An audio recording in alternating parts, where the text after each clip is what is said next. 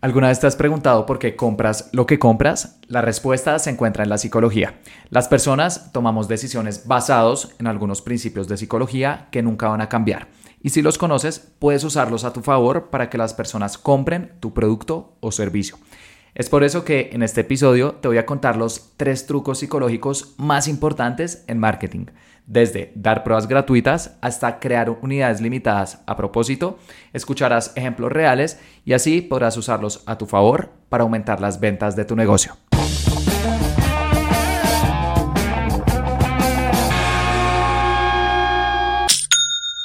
Hola, bienvenido a Aprende y Vende. Mi nombre es Felipe y el objetivo de este podcast es ayudarte a vender por Internet compartiéndote cada semana cuáles son las estrategias que utilizo con mis clientes para que tú las puedas aplicar con tu negocio. Y el día de hoy quiero hablar de mm, uno de mis temas favoritos y es la psicología detrás del marketing. Porque en este podcast te comparto todo tipo de estrategias, y mm, actualizaciones que suceden eh, con las redes sociales y específicamente con la publicidad en Facebook e Instagram pero al final todo esto son herramientas. Y de hecho, este es el principal error eh, que cometí cuando empecé a vender por internet, que me enfoqué demasiado en las herramientas, quería saber los últimos trucos de cómo hacer campañas efectivas y públicos y mm, cuáles eran las últimas actualizaciones del algoritmo para ver si había algún truco que yo no conocía que me hiciera tener más seguidores y ventas. Pero con el paso del tiempo me di cuenta que mm, estas partes técnicas son importantes, pero tienen que estar soportadas para algo, por algo mucho más profundo y es la psicología. No importa qué producto o servicio vendas, detrás de cada pantalla siempre va a haber un ser humano. Entonces, si conoces todos los trucos de las plataformas, toda la parte técnica, todas las actualizaciones, todos los hacks, pero no entiendes al final las personas cómo eh, nos decimos por una empresa y no por otra, al final las campañas no van a obtener los mejores resultados posibles. Y por eso yo siempre digo que antes que estudiar a las plataformas, tenemos que estudiar a las personas. Porque Facebook, Instagram, TikTok, YouTube, Google, todo el tiempo están cambiando, pero las personas no cambiamos. Tenemos algunos principios de psicología que existen desde hace miles de años cuando evolucionó nuestro cerebro. Y si los conocemos, podremos aprovechar todas estas plataformas al máximo. Entonces, en este episodio te voy a contar eh, tres de los trucos psicológicos más importantes. Hay muchísimos en toda esta rama de mm, eh, psicología del consumidor. Ya se ha avanzado bastante, hay todo tipo de estudios, pero em, hay tres principios que destacan por encima de los demás y que las marcas todo el tiempo utilizan para influenciar a las personas que se decidan por sus productos o servicios. Entonces, en este episodio te voy a contar cuáles son. Y estos principios que te voy a compartir vienen de un libro que eh, de hecho te quiero recomendar. al final de cada podcast yo siempre recomiendo un libro, pero este episodio quiero recomendarlo al inicio porque es un libro muy bueno. Quiero que por favor leas algún día este libro. Creo que es una lectura obligatoria para cualquier persona que trabaje en marketing o que esté emprendiendo y se llama Influencia, la psicología de la persuasión del autor Robert Cialdini. Este libro fue escrito en 1984. Este podcast lo estoy grabando en el 2023, es decir, este libro ya tiene casi 30 años. Wow, el otro año cumple 30. Em, pero eh, es un libro que habla precisamente de psicología humana. El autor, Robert Cialdini, es una de las máximas autoridades en todo lo que tiene que ver con comportamiento del consumidor, cómo pensamos las personas al comprar un producto o servicio.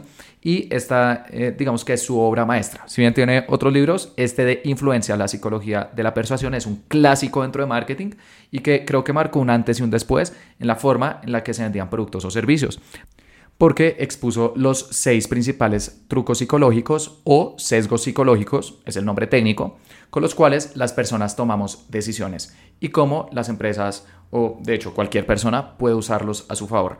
Entonces quiero que cuando leas este libro no simplemente lo leas, sino que lo memorices. Créeme que marcará un antes y un después en tus campañas.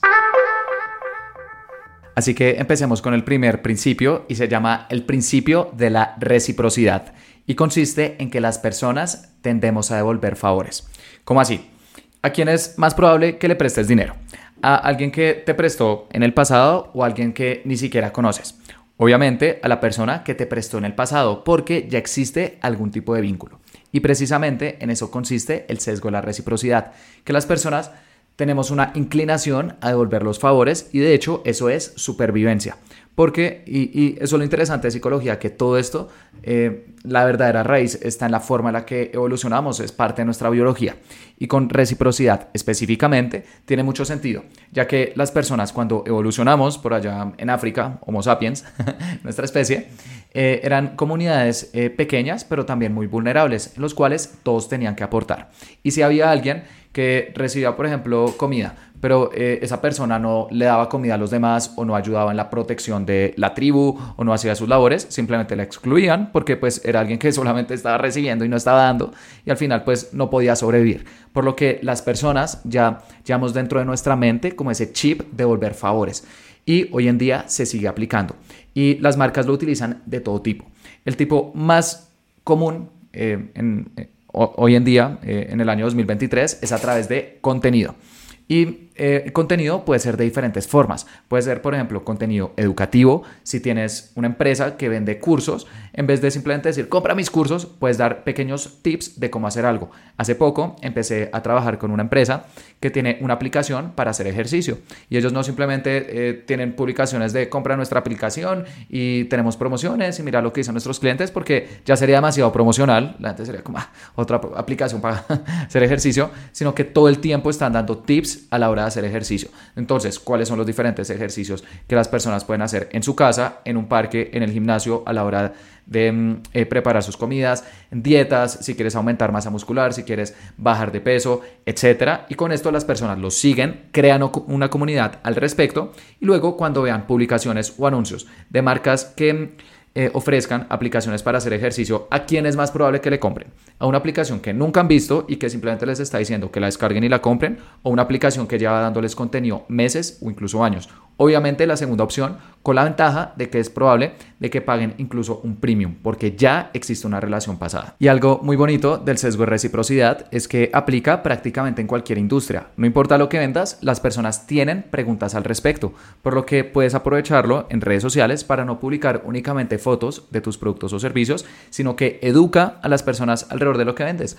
Eh, si vendes, por ejemplo, algo relacionado a maquillaje, muestra tutoriales aplicando diferentes productos de maquillaje, cuáles son las eh, mejores ocasiones, algunos tips eh, sencillos y con eso las personas te empiezan a seguir. Si vendes algo relacionado a cocina, enséñales cómo cocinar o preparar algunos platos. Si vendes algo relacionado a viajes, sube fotos de los diferentes viajes o destinos que tienes para que las personas se sientan más cercanas.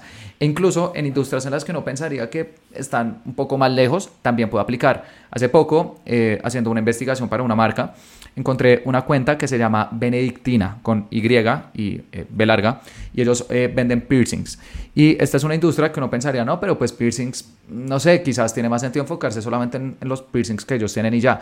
Y no es cierto. De hecho, su Instagram está lleno de publicaciones educativas de, este, esta industria. Tienen eh, publicaciones explicando por qué no se deben usar argollas en las primeras perforaciones, ventajas y desventajas de mm, hacerse una perforación con pistola, cuáles son los diferentes tipos de joyas que se deben utilizar dependiendo de la perforación o cuántas perforaciones se han tenido en el pasado, etcétera. Y la verdad tienen una comunidad muy fuerte, tienen una comunidad de 100.000 personas que están interesadas en esta industria. Así que Haz una lista de a las personas cuáles son las preguntas que pueden tener alrededor de tu producto o servicio y empiézalas a publicar en tus redes sociales. Porque, y este es un principio de psicología muy importante, a las personas nos gusta comprar. Eso se ha demostrado que cuando compramos un producto o servicio se libera dopamina, pero nos fastidia que nos vendan. Y un error muy común en redes sociales eh, tanto con publicaciones orgánicas como con anuncios, es enfocarse únicamente en la venta. Y está bien, hay que ser directo con las personas, pero si no te conocen, quizás tiene más sentido ser un poco indirecto. Y una de las mejores formas es a través de este sesgo, el sesgo de la reciprocidad. Porque simplemente le estás dando algo a tu público sin, ojalá, esperar nada a cambio. Porque cuando es un contenido que ya se nota que es como promocional y que el producto está demasiado metido ahí, la gente es como, ah, qué pereza, tan como que me están vendiendo. Pero si es algo que genuinamente se dedica a educar a las personas alrededor de algún tema, las personas dicen, ve, interesante, voy a seguir a esta marca. Y también con la reciprocidad algo que sucede es que también te posicionas como una autoridad, que es otro sesgo psicológico que se activa de forma indirecta. Y es que cuando educas a las personas alrededor de algún tema, primero eh, generas este sesgo de reciprocidad, porque ya estás creando una relación, les estás dando favores, pero también demuestra que sabes al respecto. Y ese precisamente es el sesgo de la autoridad. Y es que las personas tendemos a seguir autoridades. Eh, y eso aplica en diferentes áreas de nuestras vidas.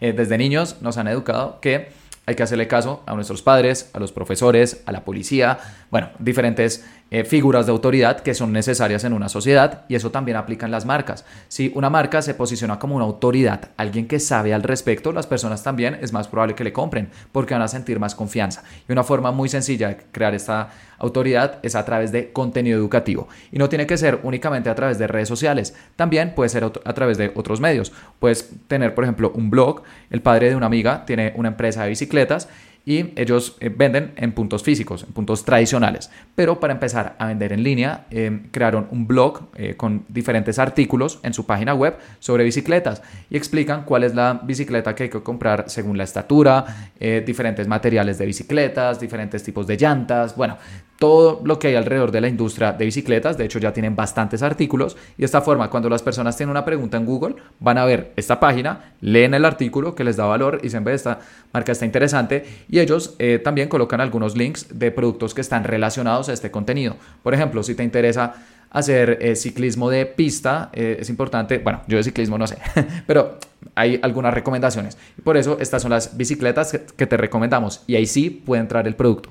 Como yo lo veo, es como si el contenido fuera una, especie de caballo de Troya que utilizamos para romper las defensas de los consumidores, porque las personas de forma predeterminada tienen el guante boxeo. Están como, no me vendas, no quiero que me vendas, pero quiero aprender, quiero eh, ver algo nuevo que no conocía, entonces puedes utilizar el contenido para hacer que bajen las defensas, crear una relación con las personas y luego posicionar tu producto o servicio como la respuesta o una de las respuestas a esto. Y ahí sí las personas te van a comprar.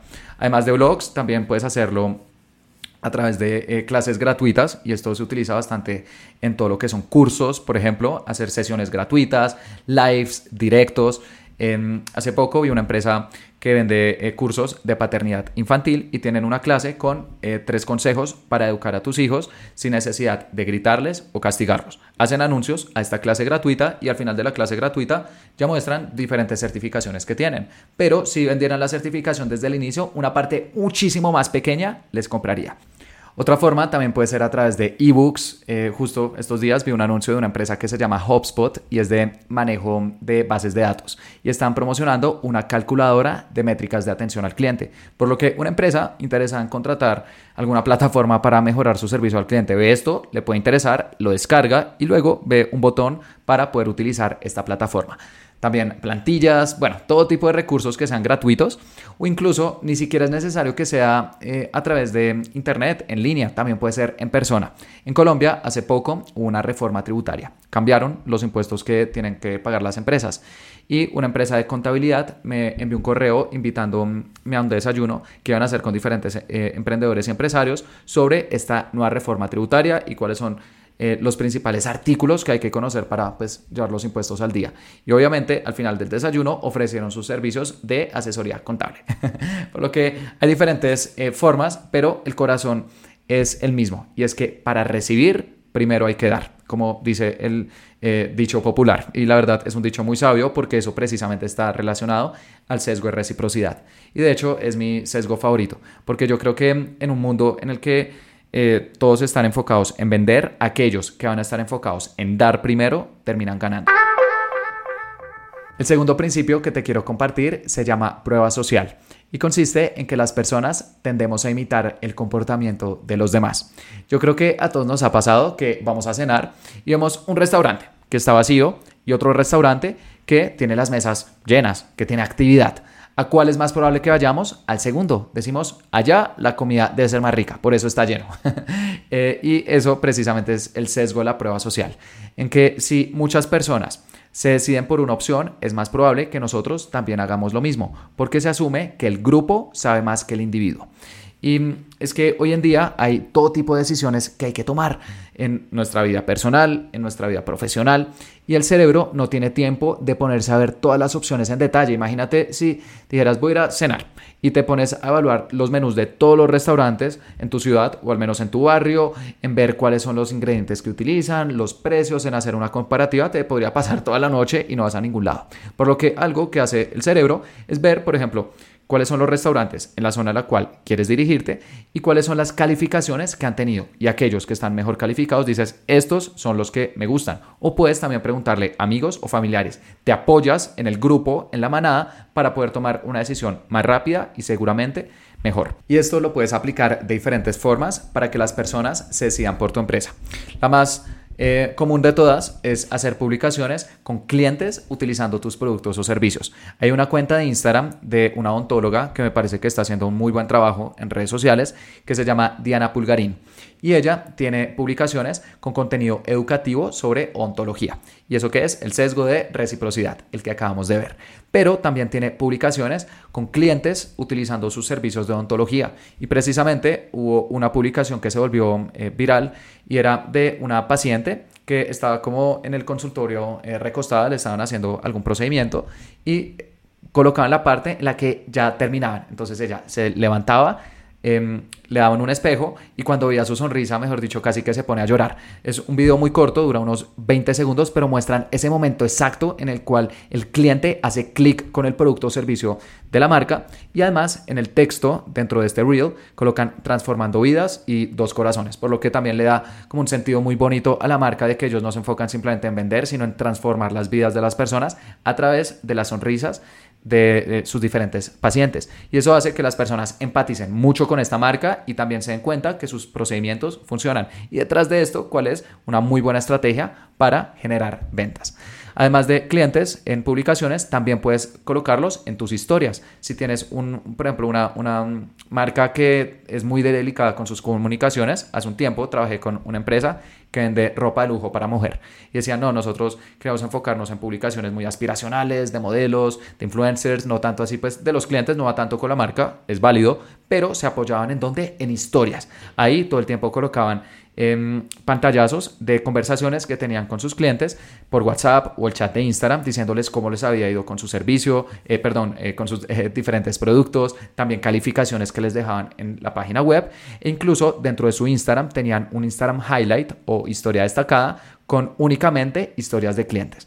Y yo creo que todas las marcas deberían hacer eso, deberían tener una historia destacada contando cómo le ha ido a sus clientes, porque eso al final, que es prueba social que tienes dentro de tu perfil de Instagram. Es como miel que va a traer abejas, porque demuestras que lo que tú vendes sí funciona. También puedes apoyarte no únicamente en clientes, sino en influencers. Y por eso las marcas se alían tanto con influencers que estén eh, con alguna industria relacionada a lo que ellos venden. Porque si hay algún influencer utilizando su producto o servicio, las personas asocian la autoridad que tiene ese influencer a la autoridad de la marca, incluso si la marca es desconocida. Puede llegar un influencer grande y dice, oigan, estoy utilizando, no sé, estos zapatos, me han encantado, la comodidad, eh, se los recomiendo. Eso hace que automáticamente la marca ya tenga de alguna forma la autoridad del influencer. Y ese es como un sesgo indirecto que se activa con la prueba social y es el sesgo del efecto halo. Y es que cuando vemos un producto o servicio ligado a alguna autoridad, ese producto o servicio automáticamente como que absorbe esa autoridad, eh, incluso si es desconocido o aún pequeño. Entonces digamos que es como una, consecuencia indirecta de prueba social, pero especialmente eh, si la utilizas con influencers. También puedes mostrar, por ejemplo, medios de comunicación en los cuales has salido y por eso también las marcas invierten en relaciones públicas, invierten en alguna agencia o, en alguien que esté especializado en mostrarlos en diferentes medios. Y esto es muy importante si le vendes especialmente a empresas. Si tú muestras que has aparecido, por ejemplo, en revistas económicas, de negocios, en forums, en eventos, y esto eh, es común que las empresas de, servicios o B2B, eh, cuando le venden a otras empresas, lo coloquen en su página web, es como, wow, esta empresa efectivamente es muy buena, pero detrás de eso, ¿qué es? Es un sesgo de prueba social. Les estás mostrando en medios importantes en los cuales has salido para mostrar que tú eres una autoridad dentro de lo que vendes.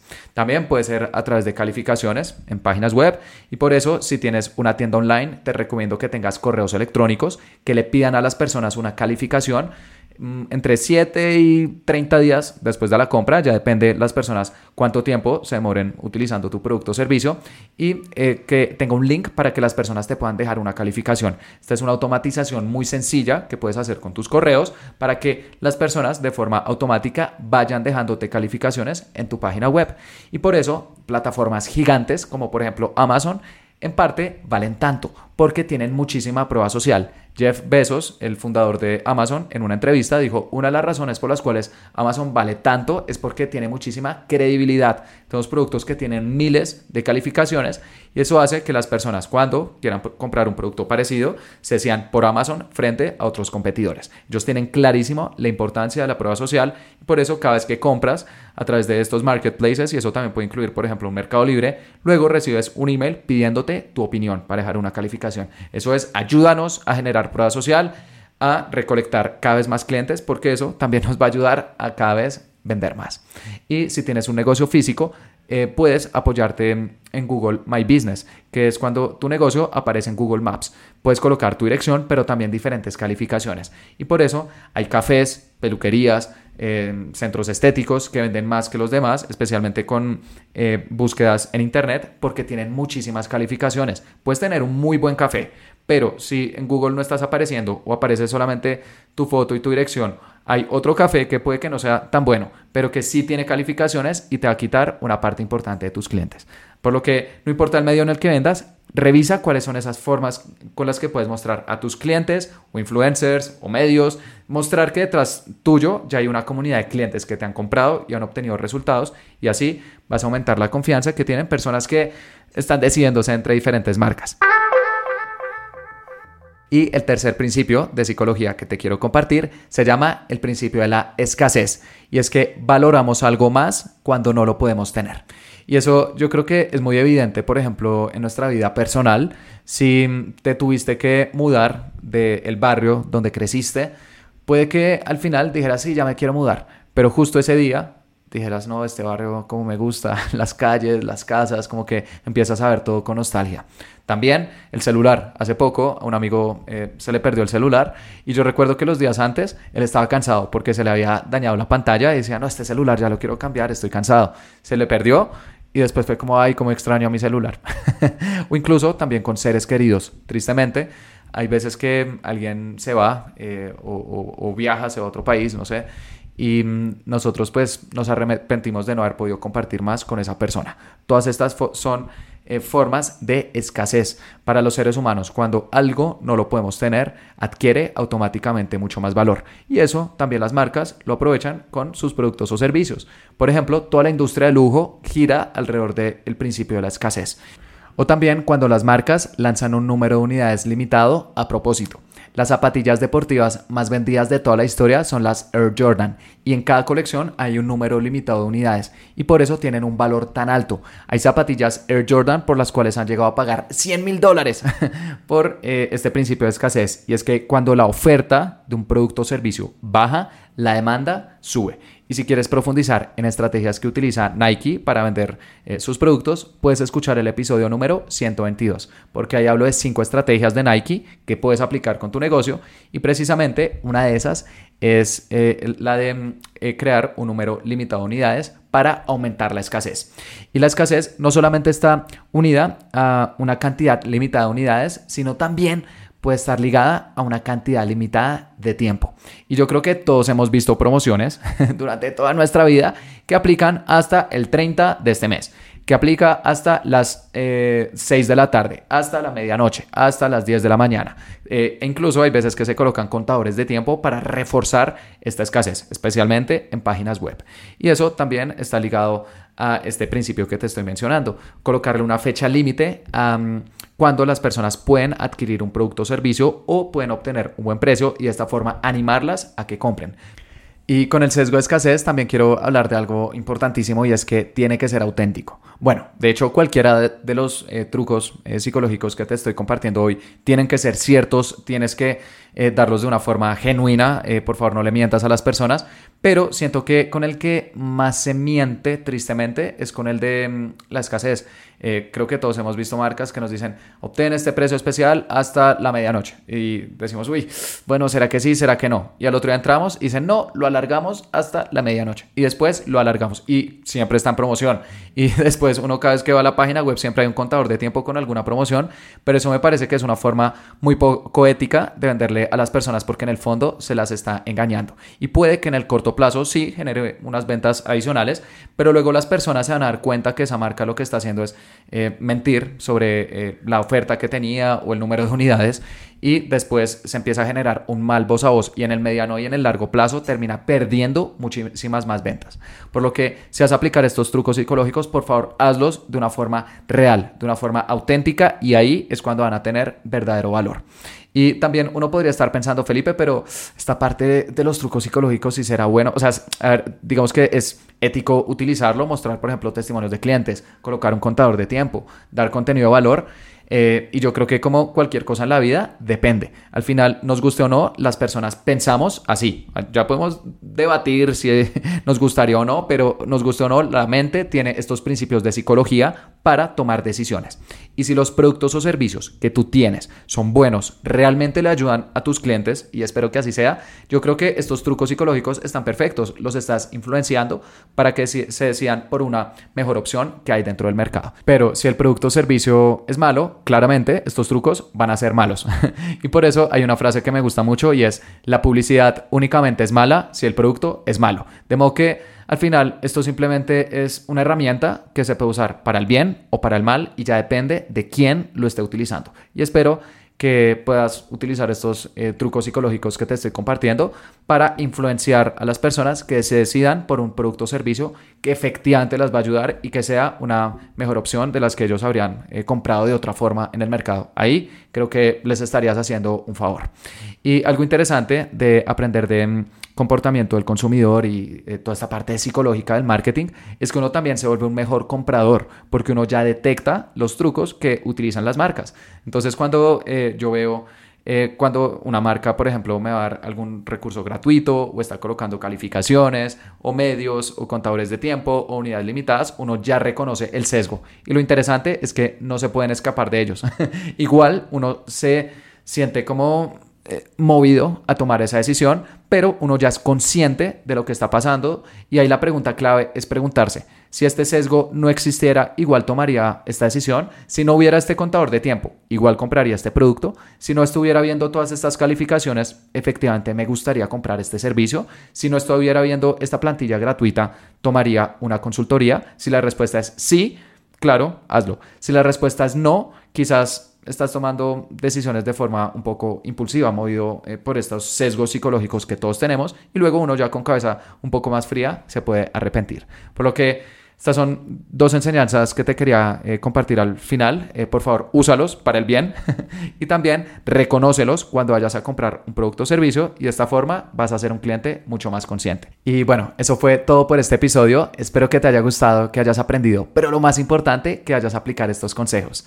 Y te invito a que te suscribas porque todos los jueves estoy subiendo episodios sobre cómo vender por internet. Y si te gustó este episodio, también te invito a que des una calificación. Ya está disponible en Spotify, Apple Podcast, Google Podcast, bueno, en todas las plataformas, porque con eso ayudarías a que más emprendedores escucharan este contenido, ya que calificaciones en un podcast que es prueba social. eh, ahí es una forma de mostrar que otras personas están escuchando este podcast y le están encontrando valor. Entonces también debo ser coherente con lo que enseño. eh, muchas gracias.